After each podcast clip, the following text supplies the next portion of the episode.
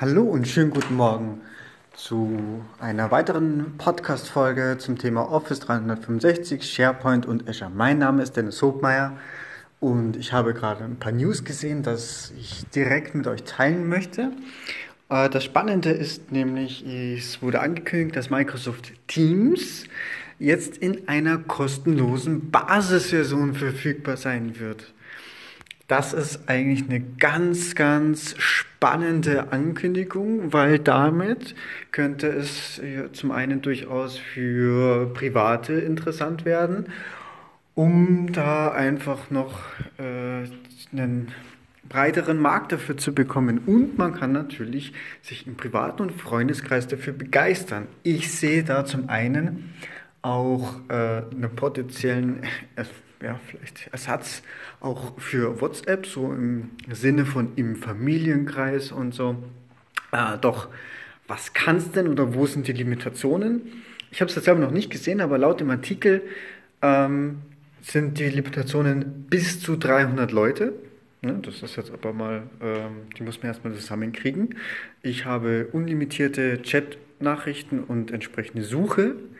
Audio- und Videocalling, ne? also im Prinzip diese ganze Conferencing ähm, ist damit drinnen. Vom Storage her 10 GB für das Team insgesamt und dann nochmal 2 GB persönlicher Storage. Na, aber da geht eigentlich auch schon mal eine ganze Menge rein. Äh, dann gibt es im Prinzip diese ganze Office Online-Geschichte mit dazu, wie Word, Excel, PowerPoint und OneNote. Äh, die ganzen App-Integrationen, ich denke mal, damit sind auch die Konnektoren mit drinnen und alles, was man mit die Registerkarten reinholen kann.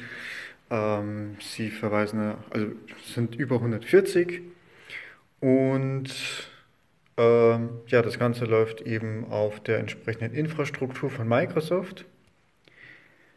Ja, damit auch entsprechend äh, ich würde mal sagen, vertrauenswürdiger als Dienste, die irgendwo in den USA gehostet sind, weil ich gehe mal stark davon aus, dass wenn ich mich hier in Deutschland zum Beispiel registriere, dass ich halt einfach in EU in den Rechenzentren in den bekannten Amsterdam oder Dublin platziert werde.